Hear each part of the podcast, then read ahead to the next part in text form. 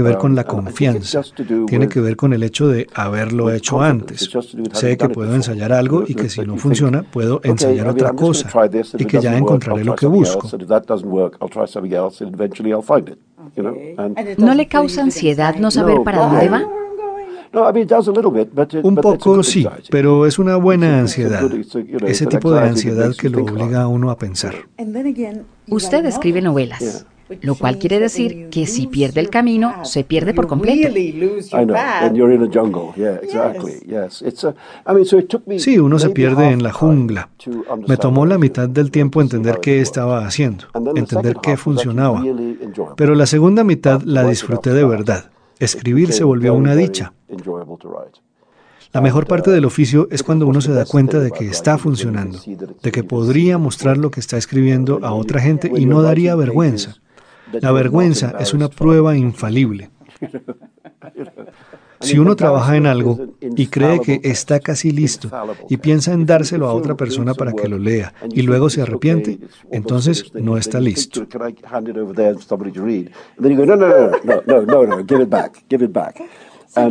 ¿Tiene lectores para sus manuscritos? ¿Tiene lectores para sus manuscritos antes de pasárselos al editor? No, no soy de la clase de persona que puede mostrar su obra en marcha. No es por arrogancia, es lo contrario. Es porque creo que la obra en marcha es muy vulnerable.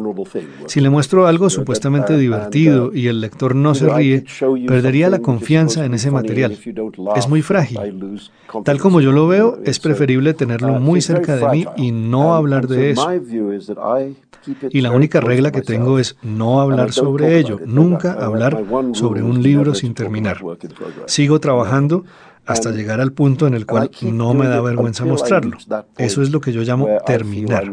En ese momento me interesa mucho lo que la gente tiene que decir al respecto.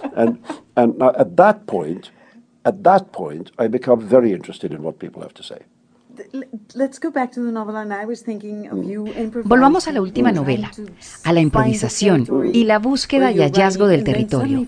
Desde ese punto, ¿la novela cambia? ¿Lo hace usted?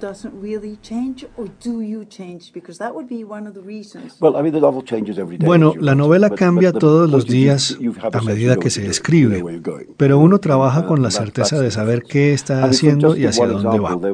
Esa es la diferencia. Le voy a dar un ejemplo. Hay un personaje no muy importante en la novela, una contadora de historias llamada Jazmín Azul, que va a slams de cuentos y cosas así. En una primera versión del libro, el personaje era muy diferente. Era una anciana indigente que vagaba por las calles del Lower East Side con una botella de licor entre una bolsa de papel marrón una mujer sin hogar que llegaba a estos slams de cuentos y contaba los mejores cuentos. Era la mejor cuentera y al terminar salía tambaleándose hacia la banca de un parque donde se echaba a dormir. Me gustaba el personaje en esa encarnación, pero de pronto me di cuenta de que la había robado involuntariamente de otro escritor. En la novela Pájaro de Celda de Kurt Vonnegut hay un personaje así, una mujer indigente que vaga por las calles de Nueva York y al final se descubre que es la mujer más rica de toda la ciudad.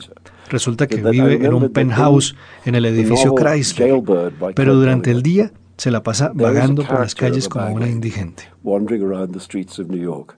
Um, who turns out to be the richest woman in the city. she, she turns out that she's living in a penthouse at the top of the Chrysler building, you know, but, but all day she wanders around looking like a homeless person. Has that happened to you? ¿Ya le había pasado antes? No, es la primera vez. Simplemente me di cuenta, con pesar, que le había robado el personaje a Kurt Vonnegut y por eso tuve que reinventarlo. Hablemos de las mujeres. Usted las mencionó ayer en su discurso y son muy importantes en este libro. Um, pues sí, el personaje principal es femenino. Sí, pero va más allá de todo lo que hacen las mujeres, cómo cambian, lo que hacen. Me gustaría volver sobre lo que dijo el domingo de Sherezada, de cómo ella no era víctima, sino que tenía su agenda política. but somebody who had a political agenda. That's something I think you, you try to. Yes, it's my, sí, esa es mi extrapolación de la historia. But yes. I was thinking that's your way of saying. Uh, Pensaba que esa era su forma de decir que las mujeres han cambiado de rol en el mundo. Por completo. Una amiga uh, decía que la mujer es el lugar de la confrontación entre el Oriente y uh, Occidente.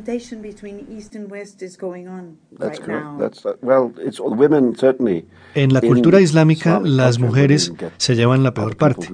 Es mucho más difícil ser una mujer en un país islámico que ser un hombre. Aunque en teoría mi familia era musulmana, no éramos muy religiosos, pero sí estaba rodeado de mujeres independientes, de mujeres fuertes y decididas what they were was, I mean, I was surrounded by an unusual number of very strong-minded, independent-minded women. Como la mayor parte de las mujeres. Nunca conocí ese estereotipo de la mujer india tímida y sumisa. Una de mis tías era activista política, la otra fue educadora y fundó colegios y universidades. A mi alrededor siempre hubo mujeres brillantes e impresionantes. Esa es la imagen de mujer impuesta por Occidente para contraponerla a la idea de la mujer supuestamente liberada. He hablado de estas otras mujeres toda mi vida, porque las mujeres que conocí en India y Pakistán eran feroces. Tengo tres hermanas, las tres feroces. No tengo hermanos. Así que crecí rodeado de mujeres. Soy el mayor, lo cual me daba una cierta ventaja.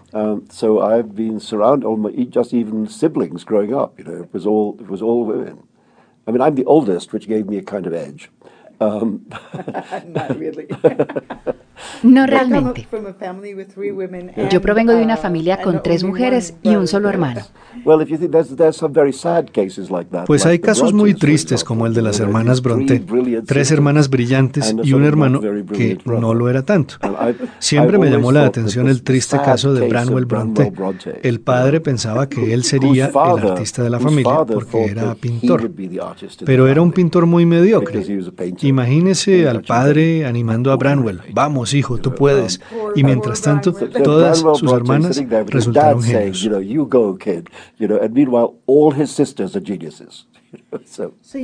Entonces usted se crió y provino de un ambiente donde las mujeres eran muy fuertes e independientes y es lo que ha tratado de representar en sus libros. Sí, claro. Estoy muy contento con las mujeres de mis libros y me alegra que las lectoras reaccionen positivamente ante ellas. Pero hay un par de mujeres a quienes no les gusta la forma como las represento en mi obra. No se puede complacer a todo el mundo. A veces ni siquiera se puede complacer a quienes se quiere complacer. Una de las personas que comentó este libro es la genial autora americana de género fantástico, Ursula Le Guin, quien ha sido una de mis seguidoras más fieles desde muy temprano en mi carrera y ha escrito muchos textos muy generosos sobre los libros que he escrito. Recuerdo uno maravilloso sobre La encantadora de Florencia, por ejemplo. Su reseña sobre este libro es muy positiva, de verdad le gusta, pero dice sobre Dunia, la protagonista del libro, que se lee como si fuera un hombre travestido, no como una verdadera mujer. Me dejó anonadado el comentario porque las demás mujeres que han leído el libro se sienten muy atraídas por el personaje. Es un personaje femenino muy poderoso. Sí, pero por alguna razón Ursula Le Guin pensó que Dunia no era una mujer de verdad, sino un hombre vestido de mujer. Si me preguntan cuáles son los personajes favoritos de mis libros, diría que Aurora en El último suspiro del moro o Vina en El suelo bajo sus pies. Esa es la clase de personas de las que me enamoro a medida que las escribo. Y también me pasó con Dunia. Me enamoré de ella. Dunia es genial. Me parece que usted también es muy sensible a la forma como aparecen los personajes femeninos en las novelas de otros autores. Recuerdo algo que escribió sobre Bellow, un autor que adora. Aunque no es muy amable con las mujeres. Claro, mencionó ayer también a García Márquez, no exactamente en relación a las mujeres, pero sus personajes femeninos son un tema de discusión. Solía ser muy buen amigo con la novelista inglesa Angela Carter, quien ya falleció. A Angela le encantaba la obra de García Márquez y era muy graciosa cuando se refería a las prostitutas en sus libros. Todas eran maravillosas, decía, todas eran maternales, sexys, gloriosas, graciosas, inteligentes, etc. Ángela decía que si al menos hubiera una prostituta en toda la obra de García Márquez que fuera una maldita perra y luciera como una cabra.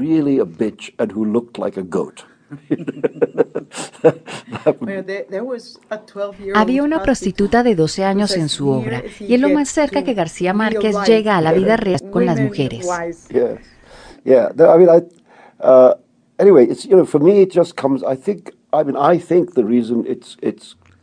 Creo que el tema de las mujeres es muy natural en mí porque crecí en un ambiente muy femenino. Aparte de mis tres hermanas, en mi familia extensa hay una gran mayoría de mujeres.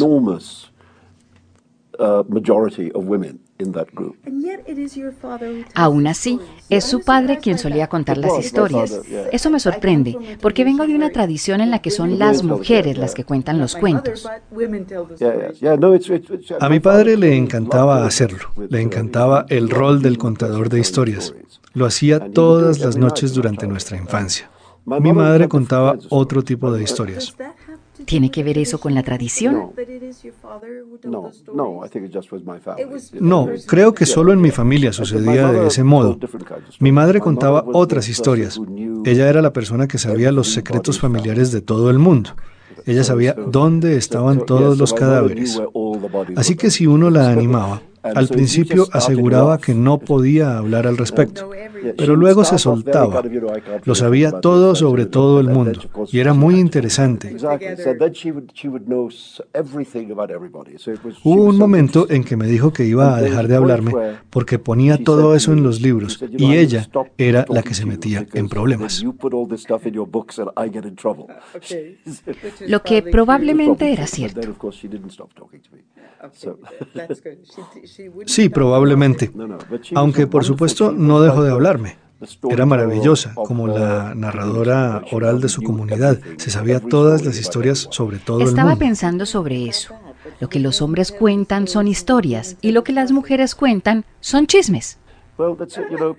Bueno, muchas personas la criticarían por decir eso.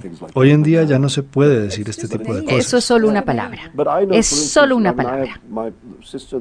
Sí, pero mi hermana, la más cercana, literalmente un año menor que yo, tiene una capacidad para recordar las historias familiares que es mucho mayor que la mía. Si le pregunto sobre algún primo lejano, ella sabe todo sobre esa persona y me cuenta. Yo apenas me acuerdo de cómo se ve.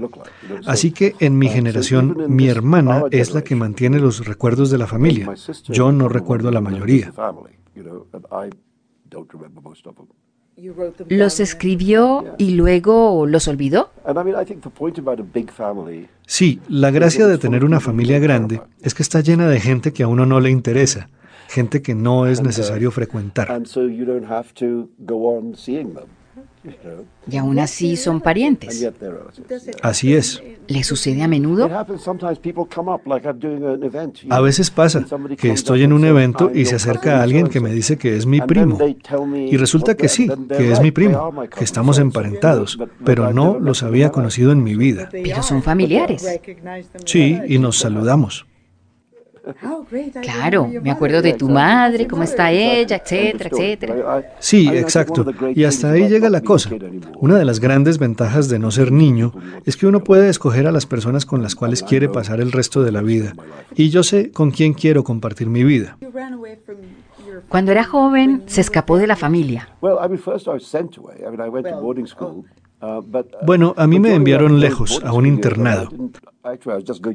Y en esos años yo iba al colegio, pero volvía a casa durante las vacaciones. Pero la relación con mi padre se malogró durante mi adolescencia. Y al terminar la universidad, una de las razones por las que decidí vivir en Inglaterra fue para alejarme de él.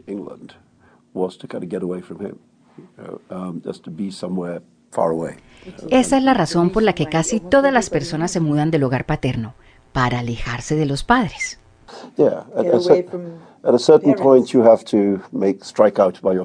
Sí, y además en algún momento hay que valerse por uno mismo. Pero creo que antes el mundo era muy diferente. Hoy en día, una persona joven que quiera ser escritor en la India no tiene que irse de su casa. Ahora se puede tener una vida literaria en India. Hay revistas, periódicos, etc. India es el único lugar donde las ventas de medios impresos se están disparando y se están expandiendo. Um, Cada vez hay más revistas. Um, la circulación de periódicos crece, no se desploma. La cultura impresa en la India es muy sólida y los jóvenes pueden encontrar trabajo en una revista, por ejemplo, y convertirse en escritores. Cuando me gradué de Cambridge, ese mundo no existía en la India. Antes, para convertirse en escritor y vivir allá, había que ser muy rico o vivir con los padres o encontrar un trabajo diferente y escribir por la noche o los fines de semana.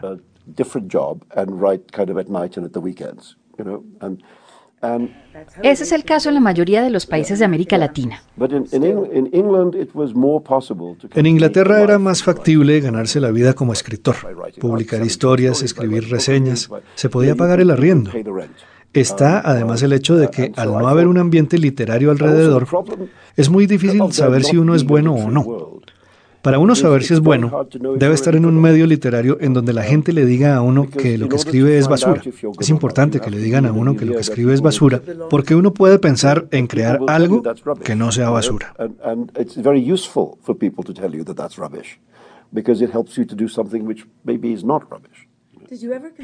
¿Alguna vez pensó en escribir en otro idioma diferente al inglés? ¿Era una posibilidad? No. Cuando cumplí los 21 y salí de la universidad, el inglés era la lengua que dominaba mejor y uno escribe en la lengua que domina. Podía escribir urdu y solía escribirle cartas a mi madre en urdu y ella me respondía diciéndome lo malo que era mi urdu. Así que por eso nunca consideré escribir en otro idioma. ¿En qué idioma se escribe ahora la literatura en India? En India hay una vasta literatura en idiomas nativos, pero en India el inglés tiene una ventaja muy extraña y es que este es un país con regiones muy diferenciadas y las lenguas son regionales. Por ejemplo, el bengalí es hablado por 300 millones de personas. Si se suman Bangladesh y la Bengala India, estamos hablando de 150 millones en cada zona. Pero por fuera de esta área nadie lee bengalí. Incluso el gran poeta indio, el premio Nobel, Rabindranath Tagore, solo es leído en el idioma original en esa región específica y en los demás lugares deben traducirlo. Están los otros idiomas, el hindi, el tamil, el canarés, maratí, guyaratí, las cinco grandes lenguas literarias en India. Son muy importantes.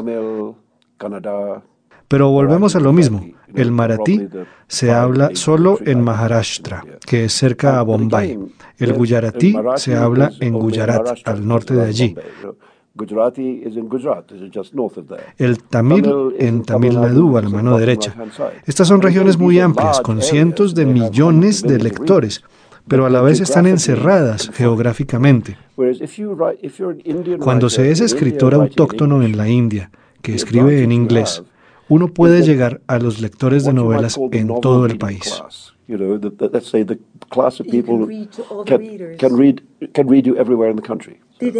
¿Le sucedió algo a su inglés cuando se trasladó a Nueva York? Oh, sí, claro. Una de las cosas que debe tener un escritor es buen oído. Usted tiene muy buen oído. Pienso en ese personaje suyo, Jimmy Kapoor. Oh, Jimmy Kapoor. Me preguntaba si lo hace hablar en su cabeza antes de ponerlo en el papel. No, sencillamente lo escribo. Conozco a muchos jóvenes indoamericanos y creo que sé cómo hablan. Cuando me piden hablar con estudiantes sobre este tema, siempre digo que hay dos cosas que no se pueden enseñar, el ojo y el oído. Uno tiene que ser capaz de observar el mundo y ver las cosas de una forma interesante. Y también tiene que ser capaz de escuchar al mundo y oír cómo habla. Eso no se puede enseñar. O se tiene oído o no se tiene. Los libros. Radio Nacional de Colombia. Nuestros invitados. Dentro de la nómina de invitados este año a los libros, Margarita, también se cuentan algunos personajes que hacen parte del asunto literario, pero que no son directamente escritores, sino que están alrededor de ellos en diferentes facetas y en diferentes funciones. Y me acuerdo yo de otra entrevista que en este caso yo quería estar presente, pero sobre todo porque quería una foto hecha por Daniel Morsinski y me va a quedar sin la foto hecha por Daniel Morsinski le toca ir al Hey del año entrante que ya se comprometió, se comprometió. Sí, sí, sí, ahí estaremos. Y entonces eh, le, la gestionan? le hacemos la cacería. Bueno, listo. le hacemos la cacería a Daniel. Bueno, Daniel Morsinski nos trajo cualquier cantidad de anécdotas alrededor de su trabajo, de su oficio como el fotógrafo de los escritores, porque básicamente a eso se ha dedicado durante los últimos años, fotografiando a todos aquellos que pasan por los certámenes literarios y de hecho eh, fue el fotógrafo responsable de la edición de un libro de los 10 años del Hey Festival que salió también eh, este año. Y también tuvimos al editor Marcel Ventura, que usted decía que el invitado más joven que tuvimos era eh, Felipe Martínez y yo lo... El invitado más joven entre los escritores. ah, ok. Pero, creo que Marcel Ventura ya casi va a salir de bachiller. Uy, pero bendito sea Dios. Marcel, ¿cuántos años tiene? Además que es un tipo que ha estado trasegando tanto en el oficio que uno diría que tiene 80 años. Sí, tiene, tiene mucho recorrido, tiene una hoja de vida muy interesante. Así es. Y el trabajo que está haciendo al frente de la edición, específicamente de la edición literaria en Planeta, eh, dejará huella, sin ninguna duda. así es, Marcel Ventura, editor venezolano, nacido en, España, quien ha vivido en diferentes países y que también lo tenemos aquí. Aquí llegó a Colombia como editor de esa revista maravillosa que hacía Sergio Davar. El librero. El librero. Eh, y bueno, se fue y volvió eh, ahora como, como editor literario. Así es. Y bueno, también para el cierre de año, Valentín Ortiz, gerente de literatura saliente de IDARTES, eh, a quien, digamos, le dedicamos un programa a la espera de que ahora que llega otra administración lo veamos todavía por ahí rondando con proyectos propios, ojalá muy literarios. Valentín, que también es un gran lector, un consumidor absoluto de, bueno, y que estuvo, que estuvo al frente de, dos, tres programas que a nosotros interesa mucho. El primero, Libro al Viento, por supuesto, que es uno de los proyectos editoriales eh, oficiales más exitoso que se ha hecho en Colombia y yo diría que en América Latina. Así es. Edita Antonio García, pero directamente depende de la, de la Oficina de Literatura. Está al frente también desde la Oficina de Literatura de ese programa absolutamente precioso que es Bogotá Contada, que invita escritores de todas partes de América Latina a que, a que vengan, conozcan, hablen nos hablen y después hablen de nosotros a otros. Sí, definitivamente. Y bueno, eh, Margarita, regresamos un poquito a la lista de escritores internacionales porque se nos quedaba entre el tintero Eduardo Lago, ah. otro grande que estuvo por aquí eh, presente en los libros. Y, te, estaba pensando en, también en esa lectura que hizo tan, tan, tan divertida de su última novela publicada por Malpaso. Definitivamente. Muy divertida referencia literaria la que hace él como a un editor, pero en, la... Eh, en la figura de un perro, sí. por persona interpuesta, que en realidad no es persona, sino animal interpuesto, que venía siendo un perro editor que con el olfato decidía qué era lo bueno y lo malo en literatura. Una lectura realmente muy simpática. De, un libro muy excepcional. De su más reciente novela, además. Siempre supe que volvería a verte, Aurora Lee. Abría la comitiva Ana Livia Tsetse, que iba corriendo de puntillas. Detrás de ella había un perro que caminaba erguido sobre las dos patas traseras y se expresaba con perfecta claridad en el lenguaje de los humanos. ¿Quién es? le pregunté al chacal. Emily Rosebud, el olisqueador. ¿El olisqueador? ¿Qué olisquea?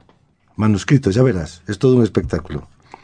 Un momento, aquí hay algo que no encaja. ¿Me está diciendo que Emily Rosebud es un perro pero habla? Explícaselo, Gabardino. Gabardino Worm es nuestro asesor legal, aclaró Bailey. Sí, es un perro que habla. ¿Qué pasa? ¿No serás uno de esos realistas de mierda? Me preguntó un tipo larguirucho que se nos acababa de unir y no se presentó. No, no, me parece muy bien. Pinchón tiene un pato que habla en Mason Dixon y nadie se queja. Bueno, pues por eso. Por fin llegamos a la guarida de Emily. Ana Livia Tsetse se subió a una silla como si fuera una domadora. Atento. Emily, manuscrito. Melanie le dio uno y Ana Livia Tsetse se lo tiró al perro como quien le arroja una sardina a una foca. Emily Rosebud se acercó sigilosamente, olisqueó y se puso a mover la cola muy contento. ¡Best seller! gritó Gabardino. El chacal sonrió complacido. Un mujer que llevaba un chaleco de rayas negras y amarillas colocó el manuscrito en el lugar que le correspondía en un carrito con ruedas. Ana Livia C.C. le tiró otro manuscrito al can. Vamos, Emily, olisquea. Emily Rosebud se acercó al manuscrito, lo olisqueó y permaneció indiferente. Debe de ser una novela intelectual o puede que un ensayo erudito, sin posibilidad de ventas. Al carro de los muermos, decretó Gabardino. Todavía iba por el aire el siguiente manuscrito cuando Emily Rosebud se puso a jadear. Encaramado sobre las patas traseras, bailaba alrededor de la pieza, mostrando sus vergüenzas y amagando con darle lametazos. Rompió después a dar grandes saltos y piruetas, rematando su actuación con un concierto de ladridos enloquecedores. ¿Qué habrá olisqueado? problemas sentimentales femeninos, frustraciones, crisis de mediana edad, la posibilidad de tener sueños románticos y aventuras, y un poquito de sexo. Pío Ana Livia Best Bestseller moderado para tiempos de crisis, exclamó Gabardino. Los libros. Radio Nacional de Colombia. Nuestros invitados. Poetas, poetas, Margarita, también tuvimos poetas en los libros este año. Que y dos grandes poetas. Definitivamente. J. Mario Arbeláez, que nos trajo todos los cuentos del nadaísmo maravillosos. Muy, muy simpáticos realmente. Eh, y bueno, también tratamos con él de desentrañar un poquito hasta qué punto el movimiento nadaísta seguía siendo lo más allá de la anécdota. De, qué influencia pudo haber dejado como, como escuela. Sí, y, y, la, y la pregunta que se hace todo el mundo que es realmente qué va quedando de la poesía. Claro. No, la verdad es que la influencia del nadaísmo sobre otras disciplinas es innegable, aquí en Colombia por lo menos. Sí. Tuvieron opúsculos, programa de radio, de televisión, todo lo que usted quiera. Sí, cambiaron el panorama nacional sin ninguna duda. Así es. J. María Arbeláez nos aceptó la invitación ese día y también tuvimos aquí al maestro José Luis Díaz Granados. Otro grande. Sí, poeta costeño, radicado hace mucho tiempo por estos lares, eh, que presentaba un libro dedicado a su relación con Gabriel García Márquez. Eh, fueron siempre muy cercanos.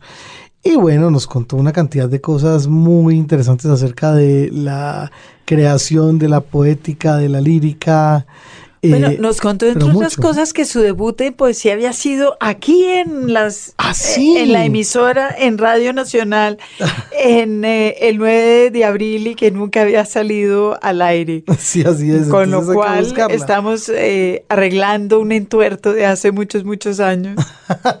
así es, ojalá. Otra poeta. Así es. Otra poeta. Mary Yolanda Sánchez. Sí, señora. Estaba estrenando novela corta cuando la tuvimos aquí, una novela editada por la editorial de la Universidad Javeriana. El Atajo, una novela muy contundente, muy breve. Es una novela, novela cortita, pero contundente, como un masazo. Eh, una gran lectura y es como, como las grandes eh, obras narrativas de los poetas. Eh, muy feroz y muy intensa en la, en la narración. Así es. Y definitivamente otro privilegio, Margarita, haber podido tener aquí, ya por fuera de los terrenos de la poesía, más eh, por el terreno de los premios, al escritor paisa Pablo Montoya, ganador este año de premio Rómulo Gallegos una dignidad que no es cualquier cosa. Bueno, y que fue como, como siempre, y qué bien que eso pase en la escena nacional, motivo de discusión. Eh, me parece que a Pablo Montoya le pasó con este premio que mucha gente descubrió que no lo había leído, a pesar de que es un escritor, Montoya es del 63, nació en Barranca Bermeja y es una persona que tiene mucha obra publicada, la mayor parte de su obra publicada en, en Antioquia. Así es, vivió hace mucho rato en Medellín. De hecho, en Por Sílaba, que es una de esas editoriales eh, insistente en la, en la edición desde Medellín, eh, una editorial con un catálogo literario muy serio, pues Montoya, por ejemplo, estaba publicado ahí con este libro que es de Random, el tríptico, de la infamia. Eh, Montoya se llevó el Rómulo Gallegos, que es yo creo, el premio más importante que hay en América Latina ahorita en narrativa, y mucha gente descubrió que, tal vez no le había prestado la atención debida, y es algo que además resalta las, los temas de la circulación de la literatura en el país, no hablemos de hacia afuera. de acuerdo, no, son lecciones las que nos deja el premio otorgado a Pablo Montoya, además de ello considerado, por ejemplo, por la revista Arcadia, personaje literario del año en Colombia, con toda razón. Sí, eso sí, merecidísimo. Así es. Pues bueno, ya que lo tuvimos aquí, Margarita, recordémoslo. Esta es la lectura que hizo para nosotros el escritor ganador de Premio Rómulo Gallegos en 2015, Pablo Montoya. Pablo Montoya. No es fácil hablar del exilio cuando estamos en un supuesto centro.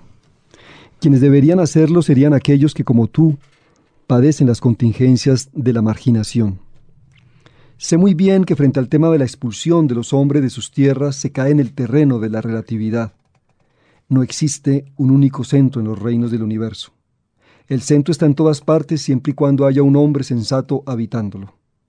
La geometría, que es una ciencia que los jóvenes deberían estudiar con más juicio, afirma una particularidad similar frente a los posibles centros de la circunferencia. Así Roma es para muchos hombres la consecución de una forma de vida que ellos catalogan como la única capaz de testimoniar sobre un supuesto centro universal. Pero yo he vivido tanto el alma humana desde los libros que estoy convencido de que Roma y todo centro erigido por los hombres no es más que una ilusión. Los libros. Radio Nacional de Colombia. Nuestros invitados. Y seguimos con este inventario, Margarita, de quienes se acercaron por estos lares durante todo el año 2015 para participar con nosotros de este programa llamado Los Libros. Y teníamos que vinieron por estos lares también escritores de no ficción, escritores que hacen eh, digamos, ensayo, que reflexionan sobre diferentes temáticas, no necesariamente ligados al tema de la narrativa. Uno de ellos, un fundamentalista de la bicicleta. Pedro Bravo, sí, autor de Viciosos, eh, un libro que habla justamente de la defensa de la bicicleta en todas las ciudades del mundo. Venía por aquí de estar en la ciclovía, le encantaba el olor a naranja en todas las calles bogotanas debido justamente a ello. Y por supuesto nos dio algunos consejitos de cómo evitar ser arrollado eh, en estos tráficos. Sí, sí, se nos diera por ahí. Claro que sí. Pero sí, Pedro Bravo, autor de ese libro llamado Viciosos, repito, pero es que es con B larga, por eso lo repito. Es Viciosos de bicicleta. Es Viciosos. Que estuvo además es Viciosos, no viciosos, para los que saben hablar español. Ah, muy bien. Tal cual usted lo ha dicho. Eh, y estuvo en Medellín en la Cumbre Mundial de la Bicicleta. Ahí está. Para más señas. Eh, Vino también Stephen Ferry, el fotógrafo eh, responsable de ese libro tremendo. fortísimo. Eh, sobre la. Eh, que se llama Violentología. Violentología. De, de, fotografías del conflicto, un, un libro verdaderamente de esa clase de libros que no queremos ver, pero que sabemos que debemos ver. Es un trabajo excepcional que ha hecho Ferry con su, con su cámara y también, eh, digamos, con las narraciones que arma a través de, de las imágenes. Así es. Germán Izquierdo, joven autor, escritor, quien había hecho también hace algún tiempo un libro sobre Jaime Garzón, una crónica sobre Jaime Garzón publicada eh, decidió meterse en terrenos bien interesantes al escenificar por medio de los recursos de la literatura infantil y juvenil y de la ilustración la historia de ese clásico de la canción colombiana que es La Cucharita pero no vino solo al programa. eso, no eso nos sirvió de excusa. Definitivamente. Para invitar a Jorge Velosa. Sí, programa maravilloso con Jorge Velosa aquí presente. Descubrimos que a Jorge Velosa que lo que le gusta en la vida es hacer radio. Está claro que deberíamos invitarlo una vez al mes. Claro, de hecho la, la anécdota que da pie a la creación de ese gran tema musical glorioso de la carranga, esa carranga fundacional, es la labor que hiciera Jorge Velosa antes de volverse un famoso intérprete carranguero en radio en su pueblo. Ello pues hace pensar que definitivamente lo suyo también está como por estos lares y por supuesto está invitado cada vez que, cada vez que él quiera. Autor también del libro. La cucharita y no sé qué más, publicado hace mucho tiempo, Margarita, por Valencia Editores. Y aquí ya hablamos también un poquito del libro, que él estaba un poco reacio. Él quería que los créditos se los llevara a todos Germán Izquierdo, con toda razón. Sí. Y tuvimos a dos mujeres, ambas en ámbitos muy diferentes. Una que a mí me dio muchísimo gusto, que fue Marina Lamus, porque creo que fue la primera invitada que tuvimos en el programa especializada en el tema del teatro. Del mundo teatral, claro. Marina Lamus, la gran investigadora e historiadora del teatro colombiano. Aquí estuvo con nosotros. Y también, a pesar de ser la gran investigadora del teatro colombiano, qué mujer tan deliciosa, tan divertida. Muchísimo. Eh, gran, gran oyente de nuestra radio hermana Radiónica. Aquí lo contó. Sí, sí, sí. Y, Susana, Castellanos. Sí, Susana Castellanos, docente, una mujer que se ha especializado en estos temas oscuros de brujas, de gárgolas, de mujeres con poderes especiales y todo ello. Y lo ha llevado muy bien. Podríamos el género que se llama lo gótico femenino. Lo gótico femenino, claro, es una manera de, decirlo. Todo esto lo ha llevado muy bien Susana Castellanos al mundo de la docencia.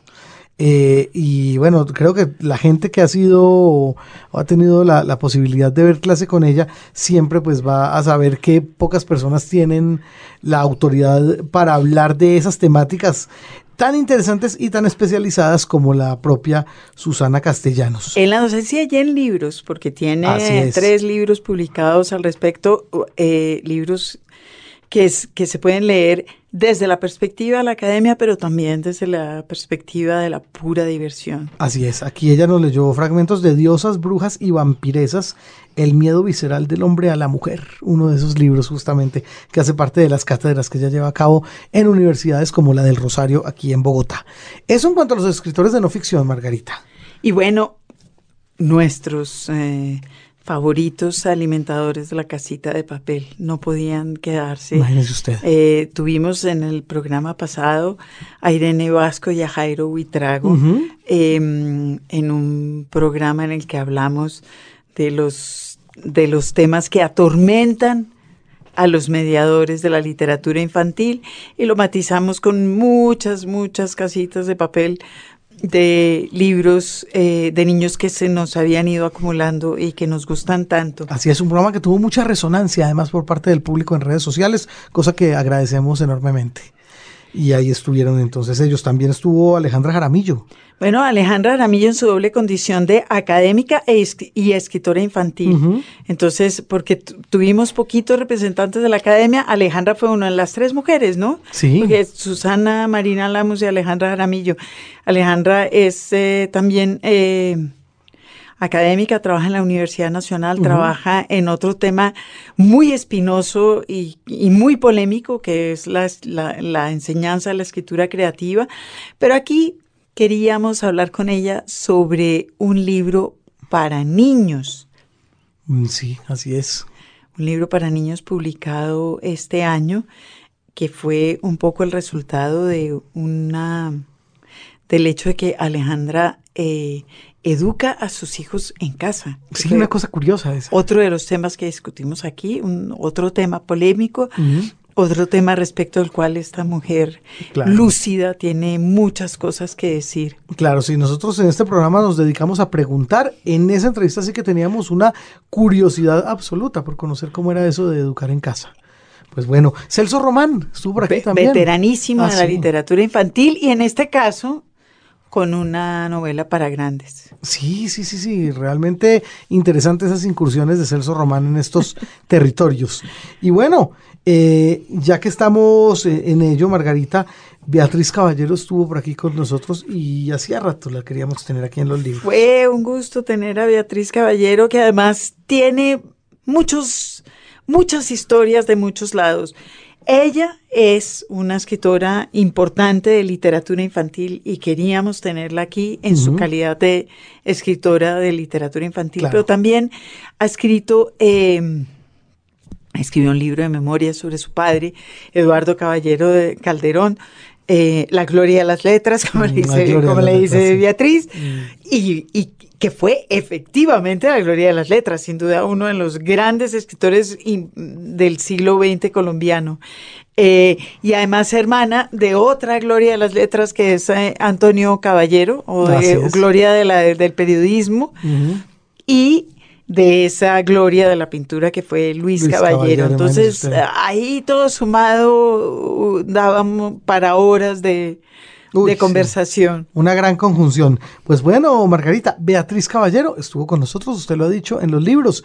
Y de esta manera ella leía parte de su cuaderno de novios. Qué libro tan bonito ese. Realmente trae muy buenos recuerdos. Beatriz Caballero. Mañana cumplo cuatro años, mañana cumplo cuatro años. Canturreo y doy brinquitos en el descanso de la escalera, pero nadie me parabolas. Arrendaron la casa y nos vamos a vivir a la sabana, a la Juncal, la finca de un tío. Queda junto a una laguna. Papá nos ha hecho una balsa como la Contiki, el libro que nos lee por las noches, que cuenta cómo unos suecos atravesaron el Océano Pacífico, sino que la Contiki era de balso y la nuestra es de juncos. Él no se puede subir porque es cojo. A mí tampoco me dejan montar en la balsa porque estoy muy chiquita. Esa es la disculpa que tienen mis hermanos para todo. ¿No ve cómo se bambolea? ¿Qué tal que se caiga? Usted no sabe nadar. Me quedo acurrucada en la orilla viéndolos alejarse. La laguna está llena de juncos verdes, otros amarillentos en los que a veces se enreda la balsa. Si estuviera Juancho, él sí me montaba. Tengo que tenerme solita, eso sí, pero él me sube y me lleva. Cuando Juancho viene nos la pasamos jugando a los indios, medio en pelotos, con unos taparrabos que nos hizo tratar con unos pijamas viejos de papá. Le damos vueltas a la laguna en fila india, dándonos golpecitos en la boca con dos dedos. ¡Uh! Nos sentamos con las piernas cruzadas y nos saludamos como los indios de Peter Pan. ¿Por qué decimos ao? ¿Por qué decimos ao? Es más fácil decir ao que decir cómo has estado. Los libros. Radio Nacional de Colombia. Un libro, un autor. Y al cierre, la tercera parte de esta entrevista con Salman Rushdie concedida a Margarita Valencia en Guadalajara. En esta época solo se enseña a ver el mundo de una sola forma. Lo cual es muy tonto. Debería ser al revés. A lo que me refiero es a que el escritor es en realidad el espectador. Muchas cosas raras pasan en Nueva York que lo ayudan a uno con la cuestión de la voz del personaje. Una de esas cosas es que todo el mundo habla solo porque tiene este objeto. Eso es lo que me gusta de Nueva York. Hace mucho, mucho tiempo, cuando uno veía a alguien hablando solo, uno pensaba que estaba loco. Pero en Nueva York en los 70 la gente solía hablar sola, sin teléfonos celulares. Y parecían locos, pero ahora todos hablan solos y no lo están. Están conversando con personas invisibles. Ahora la calle está llena de gente que conversa con personas invisibles. ¿Habla solo? No, me rehuso a utilizar ese aparato. ¿Pero se habla a sí mismo en voz alta? A veces, a veces cuando escribo diálogos quiero oír cómo suenan. Una de las cosas que pasan cuando uno escribe es que uno habla en voz alta sin darse cuenta. Algunas personas que han estado en mi casa mientras escribo me dicen que al pasar frente a mi puerta me oyen decir cosas y no tengo conciencia alguna de haber estado hablando. Usted se sumerge por completo en la novela cuando escribe. Leí en alguna parte que escribe por la mañana y luego por la noche lee lo que escribió, lo cual significa que estuvo pensando en la novela todo el día. Mis amigos siempre saben cuándo estoy trabajando. Me dicen que solo un 5% de mí está presente. Ese 5% alcanza para saludarlos y salir a comer algo con ellos. Pero el 95% restante está ocupado en otra parte. Entonces no está atento a lo que sucede a su alrededor. Cuando uno está escribiendo, pues eso es lo que uno está haciendo. Uno está atento al mundo el resto de la vida. En el día a día uno abre la ventana y algo está ocurriendo. Y lo hace todo el tiempo cuando no escribe. Sí, pero cuando escribo también. En ocasiones pasa algo que ayuda y uno se dice, ah, ya sé qué va a pasar con eso.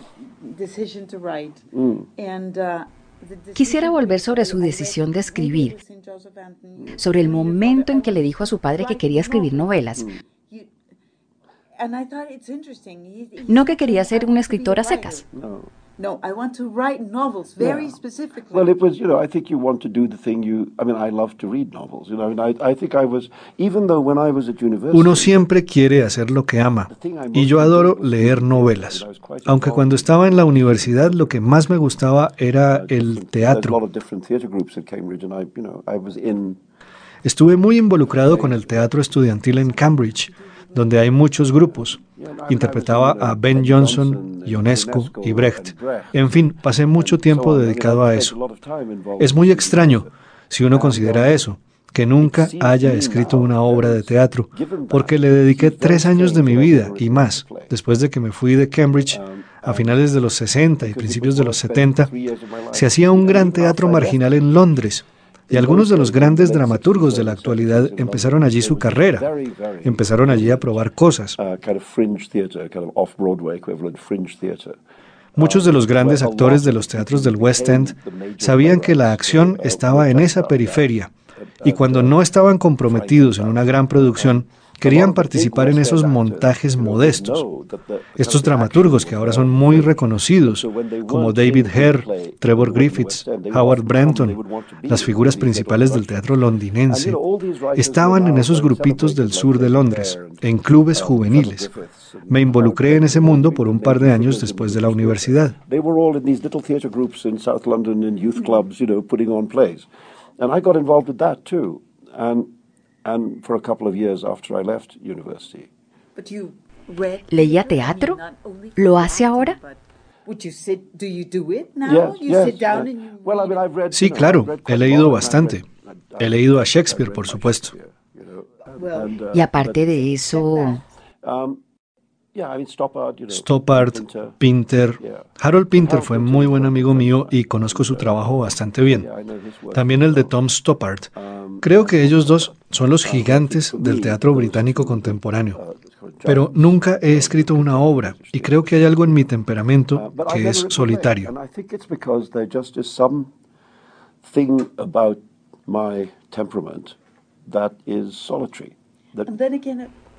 Tal vez tiene que ver también con contar historias. Sí, tal vez. Me parece que simplemente me gusta trabajar solo.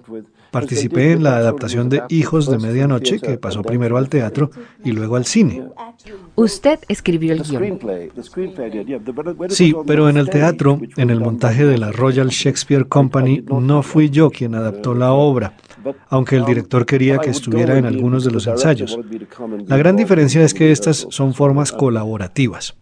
Cuando no se está acostumbrado a colaborar, el cambio de marcha puede ser divertido, pues en el teatro se buscan las soluciones con otra persona en vez de tener que imaginarlo todo uno solo. Pero mi instinto es la soledad, es sentarme en una habitación y buscar el camino solo.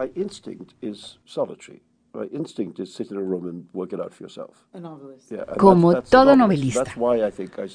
Sí, y creo que por eso le dije a mi padre que quería ser novelista. Aparte de esa adaptación, nunca he escrito guiones y tampoco he escrito para el teatro, aunque me gustaría hacerlo antes de terminar. Incluso tengo una idea que creo que podría convertirse en una obra de teatro, pero no voy a contarle de qué se trata.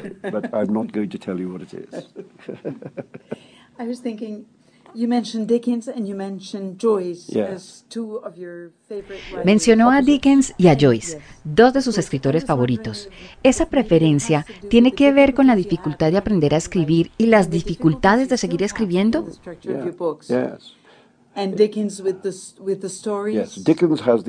Son escritores radicalmente diferentes. Dickens crea unos mecanismos narrativos asombrosos. En su obra siempre hay una poderosa línea narrativa que impulsa la novela. Mientras que en Joyce es lo contrario. Ulises está lleno de historias, pero no son ellas las que impulsan la novela. La historia en Ulises no tiene importancia. Un vendedor camina por Dublín mientras su esposa le es infiel, pasa por la zona de tolerancia, se topa con un joven intelectual borracho, lo lleva a su casa por la noche mientras la esposa medita en el piso de arriba sobre las relaciones sexuales que acaba de tener. Suena más aburrido de lo que parece. Correcto, pero alrededor de este sencillo esqueleto se agolpan las historias. Son dos técnicas distintas. En una hay una multitud de historias, pero los relatos no son los que impulsan la novela. Y en la otra, el relato es el motor. ¿Será por eso que no escribe para el teatro? En sus obras aparecen miles de personajes.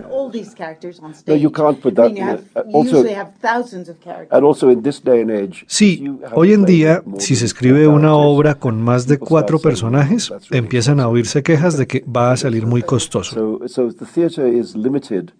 El teatro está limitado por el factor económico, pero estas otras formas narrativas no lo están.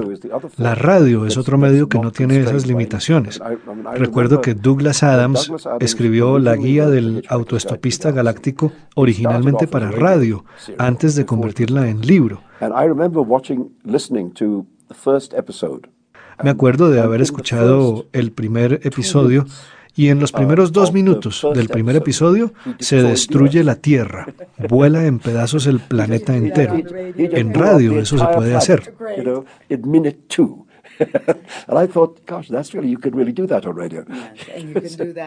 Y en el cine. Sí, en el cine también se puede hacer, pero costaría 200 millones de dólares. En la radio es solo un efecto de sonido.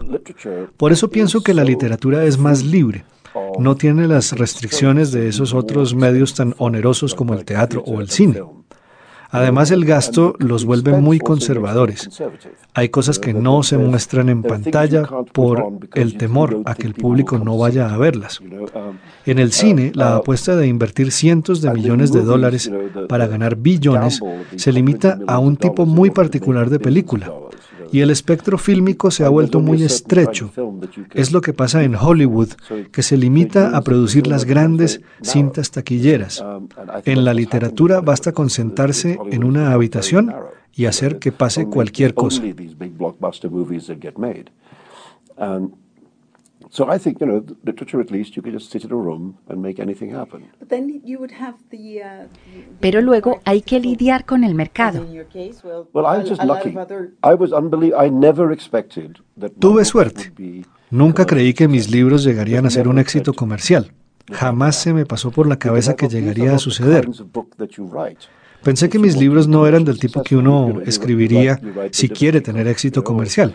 Para eso se escribe El Código da Vinci, 50 Sombras de Grey. Si uno quiere vender mucho, ese es el camino.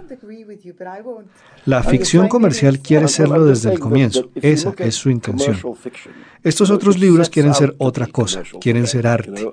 Y a mí nunca se me ocurrió que millones de personas quisieran leerlos. Mi objetivo era ser publicado y vender suficientes copias como para que los editores siguieran interesados en publicar mis libros. Eso basta. A eso es a lo que aspiran la mayoría de los escritores serios. Y a menos de que se ganen la lotería, eso es lo que sucede. Pero yo tuve mucha suerte, porque mi segunda novela se ganó la lotería y eso significó que desde entonces hasta la fecha, desde 1981 hasta ahora, he podido vivir de mi obra. Eso me dio una gran libertad.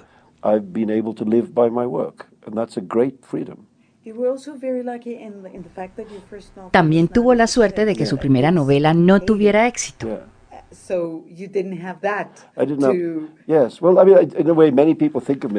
Sí, muchos creen que Hijos de la Medianoche fue mi primera novela. Pero no es así. Conocí al gran Joseph Heller, autor de Trampa 22, quien solía contar que la gente comentaba con frecuencia que nunca había escrito nada tan bueno como Trampa 22. Cuando la gente me dice que nunca ha escrito nada tan bueno como Trampa 22, contaba Heller, mi respuesta es que nadie más lo ha hecho tampoco.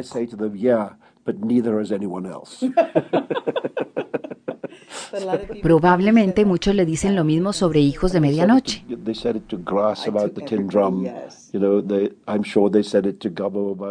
Se lo decían a Grass sobre el tambor de hojalata. Y estoy seguro de que también se lo decían a Gabo por Cien años de soledad. El problema es cuando un libro se vuelve otra cosa, como le sucedió a Cien años de soledad o al tambor de hojalata. Cuando el libro se vuelve más que las palabras en la página, la representación de algo mayor. Si un escritor tiene mucha suerte, eso le ocurrirá una vez en la vida. A la mayoría nunca le sucede. Eso es lo que significa ser un escritor. Eso fue lo que sucedió con Hijos de la Medianoche. En India todavía usan esa expresión para referirse a la generación de la independencia. Y eso me alegra, me enorgullece, pero siento que pasó hace mucho tiempo. Cuando la novela se publicó yo tenía 33 años. y cuando empecé a escribirla tenía 28 o 29. Ahora tengo 68 años. Se siente bien, pero es algo que sucedió hace mucho.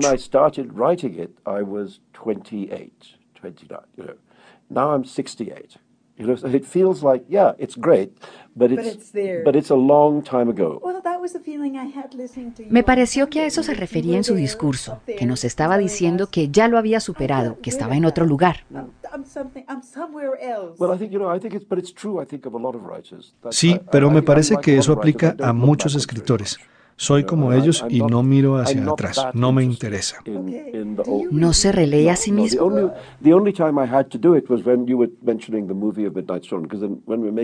No, nunca. La única vez que lo hice fue para la película Hijos de la Medianoche. Tuve que entrar de nuevo a ese mundo y desarticularlo para saber qué iba a hacer. Aparte de eso, no. Hay un problema relacionado con haber escrito muchos libros y es la repetición involuntaria. La persona que suele advertirlo es el traductor. Nadie lo lee a uno con tanto cuidado como un traductor. Tengo el mismo traductor en Dinamarca desde hace mucho tiempo y en una ocasión me llamó a comentarme lo siguiente. En tu nuevo libro, no este, el anterior, en la página tal hay un personaje que dice tal y tal cosa. Como recordarás, en una novela anterior, en la página tal, hay otro personaje que dice exactamente lo mismo. Me interesa la razón para conectar ambas novelas y cuál es el significado intertextual de esta referencia. Y yo pensé, mierda.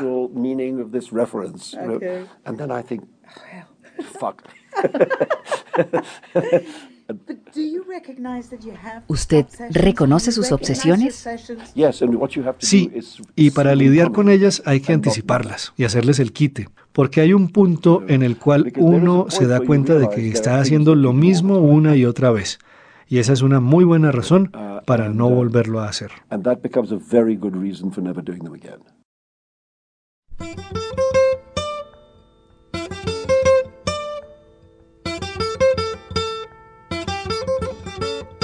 Salman Rushdie, thanks a lot. Thank you. That was fun. time. Thank you.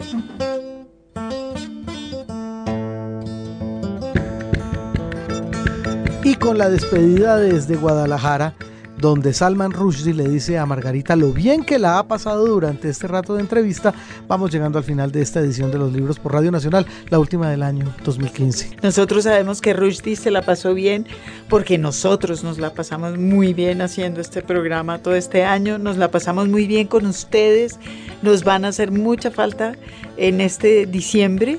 Eh, y nos, nos vemos en enero. Y si no oyen el villancico, ya saben que fue que Jaime Andrés. No, que Margarita no se atrevió a cantarlo y me está echando a mí la culpa. Yo aquí no le quito espacio a nadie.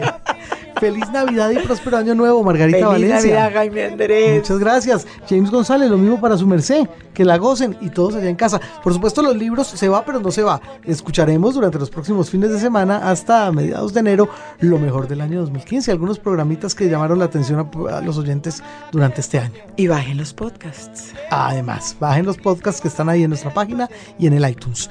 Un gran abrazo para todos los oyentes. Felices fiestas y un feliz 2016. Chao. di bonde, wana de pete wangi ana wai monde ere yo ngayere danja ana wai monde ere yo ngayere damagi ana wai